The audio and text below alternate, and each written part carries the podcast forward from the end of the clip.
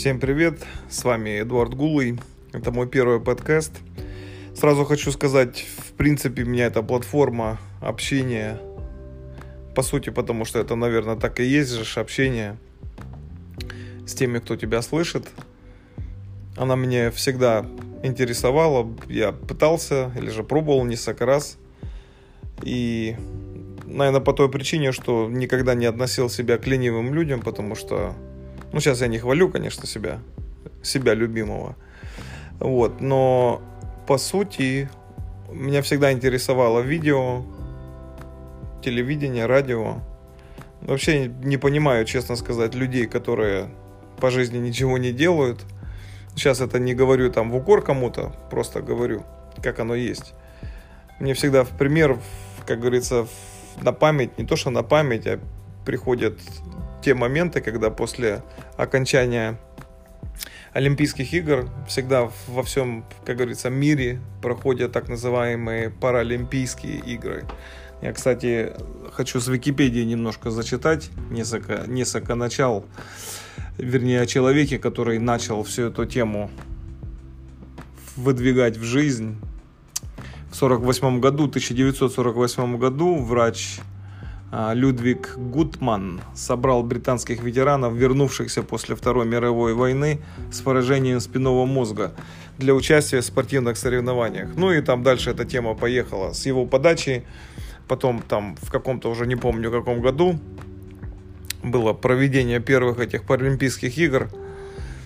И скажу откровенно, эти люди, когда смотришь на них, вот ты смотришь вот если так сказать, физическими глазами. Ты смотришь на человека, у него там не хватает какой-то конечности, у человека нет ноги, руки или еще какие-то у него там были проблемы, как говорится, со здоровьем или несчастный случай или, или еще что-то. И вот ты смотришь на этих людей, вроде бы с одной стороны кажется, это люди какие-то, знаешь, как иногда люди смеются, говорят, это инвалиды. А если правильно, конечно, говорить, это люди с ограниченными возможностями. Потому что когда ты смотришь на человека, который сидит в инвалидной коляске, и у него нет двух ног, или у него нет рук, но на груди у него висит золотая медаль, которую он выиграл среди таких же людей с ограниченными возможностями, способностями – то когда ты смотришь в глаза этого человека, когда он дает интервью, этот победитель, то в глазах этого человека или же в глазах этих людей можно увидеть какую-то такую, знаешь, сильную личность.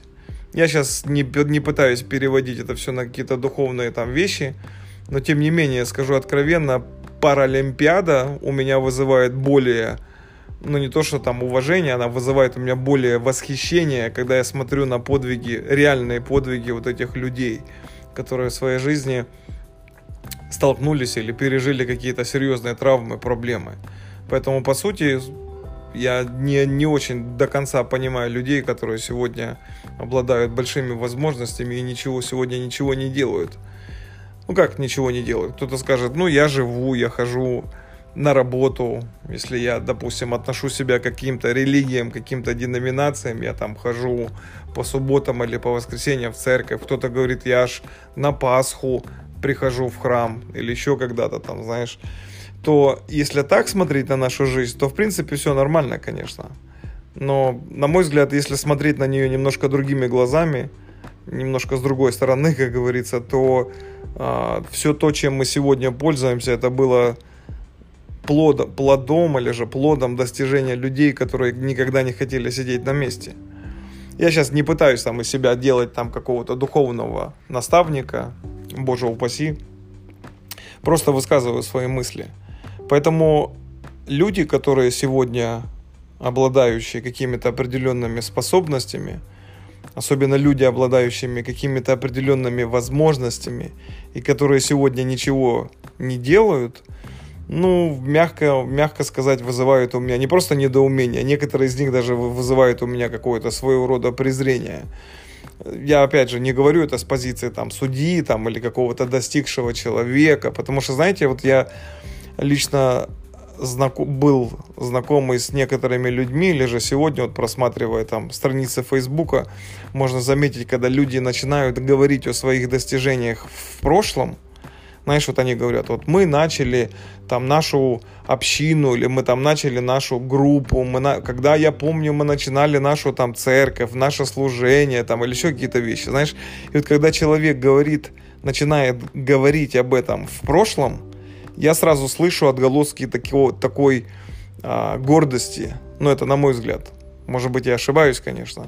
Поэтому я не говорю о своей жизни в прошлом, не пытаюсь, потому что когда мы начинаем, ну опять же, я сейчас просто высказываю свои мысли.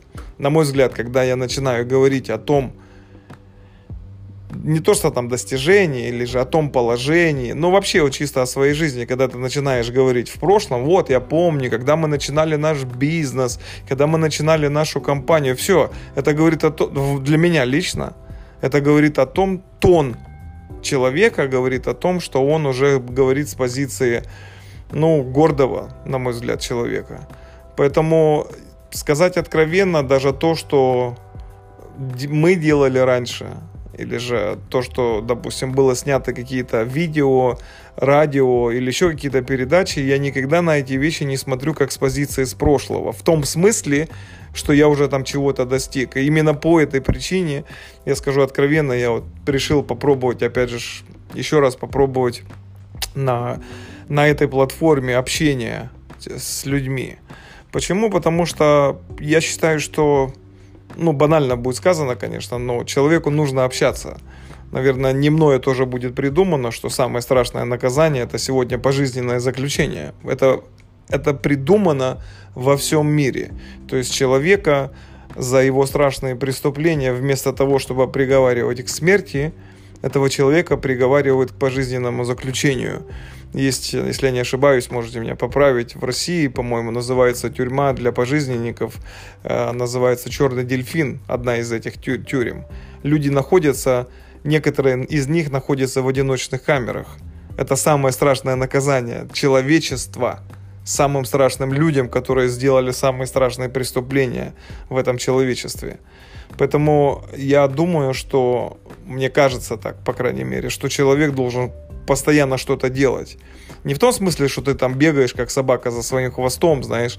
Опять же, для того, чтобы что-то делать, на мой взгляд, должен быть правильный мотив. Вот даже от того, что я сейчас говорю, может быть, кто-то подумал, и говорит, что, или же подумал в своей голове, вот это там очередное, очередная возможность, чтобы человеку там показать, кто я. Да, абсолютно нет. Вот скажу вам, как говорится, знаешь, положа руку на сердце, нет у меня этого мотива. Мой мотив совершенно в другом. Я ищу, искал и буду всегда искать а, методы для того, чтобы твой а, сейчас опять же, может быть, банально, понимаю, прозвучит, но то, что я говорю, хотелось бы, чтобы выстрел был гораздо дальше, чем просто ты сидишь и говоришь. И кто-то, допустим, делает какие-то вещи, если ты, ну я, я так думаю, что если я буду делать какие-то вещи для того, чтобы меня заметили, там, знаешь, для того, чтобы э, меня узнавали. Не, абсолютно нет. Вот скажу вам откровенно, еще раз, еще раз говорю, что не, это, не, этим суще... не этим движем я сегодня. У меня мотив совершенно другой. Я просто хочу говорить. У меня всегда было определенное желание высказывать свои мысли независимо. Может быть, по этим причинам я как-то для меня тяжело привиться или же слиться с каким-то, с одним обществом, с одной организацией, с одной там общиной, с одной религией или еще какие-то вещи. Говоря, кстати, о религии, это сегодня, сегодня это большая такая а, наверное, проблема, когда люди пытаются затянуть человека в какую-то секту, или же пытаются затянуть человека в какую-то деноминацию, в какую-то религию. На мой взгляд, а, человек, если он осмысленно приходит, например, к православию, я считаю, что пускай Бог тебя благословит. Если ты осмысленно пришел в иудаизм, пускай тебя Бог благословит. Если ты выбираешь какие-то другие религии, знаете, я, я, сейчас, я сейчас понимаю, кто-то скажет, подожди, ну а как же слово такое «истина»? Это бана... не то, что банальный вопрос, он, это риторический, наверное, вопрос, который задал если мы читаем, читали вы, или же мы, или нам приходилось читать Евангелие, этот вопрос когда-то задавал а, Пилат Иисусу перед его распятием, в принципе, перед распятием. То есть для меня сегодня понятие слова «истина», оно больше сопряжено со словом «человек», и человек причем с большой буквы. Сейчас объясню, что я имею в виду. Человек, который с большой буквы, который сегодня делает добро во имя какой-то религии, пускай он кришнаит, пускай он исповедует ислам, пускай он еще какие-то вещи делает, исповедует. Но если он делает добро, то для меня этот человек становится... Сейчас вот видишь, я, я даже задумался, говорить это или нет, но скажу откровенно, для меня эти люди становятся братьями. А, буквально недавно по страницам Фейсбука пролетела статья об одном человеке, исповедующем ислам, и когда он увидел, что он увидел смертника, а вокруг была масса христиан, так случилось волю судьбы, что там оказался этот человек, он собой накрыл одного христианина, и он погиб, этот мусульманин. Я тяжело себе представляю, потому что знаю, как говорит Евангелие, Христос когда-то сказал знаменитую фразу, что нету больше той любви, когда человек душу свою положит за друзей своих. А тут мусульманин умер собою, своим телом, спасая другого человека, другой деномин... не то что деноминации, а даже другой религии. Можно еще раз говорю, можно по-разному к этому относиться. Поэтому э, для меня последнее время, ну кто-то скажет, наверное, ты уходишь от корней веры, ты я не знаю, потому что, на мой взгляд, еще раз повторю мою мысль, что человек, который исповедует человечность, банально звучит, знаю. Кто-то скажет, но где же рамки? Если ты делаешь добро, то ты угождаешь Богу. Вот это я точно сегодня знаю. Если ты не только ради того, чтобы пропиарить свою религию сегодня раздаешь кашу кому-то, или ты переводишь кого какую-то бабулю через дорогу, потом засовываешь ей карточку со, с названием своей церкви, это уже, это уже пиар. Если ты делаешь добро, вот как мать Тереза, мы знаем, она делала, даже женщина знаменитая, сразу хочу сказать, для меня она всегда является эталоном, примером, как нужно делать добро. У меня всегда я привожу примеры и на радио, и так в частных беседах часто привожу пример человека Александр Мень, православный священник. У, много уважаемый мною человек, скажу откровенно. Человек делал добро не во имя, допустим, своей церкви, своего прихода, а он делал добро во имя Бога. Вот эти люди всегда у меня вызывают уважение.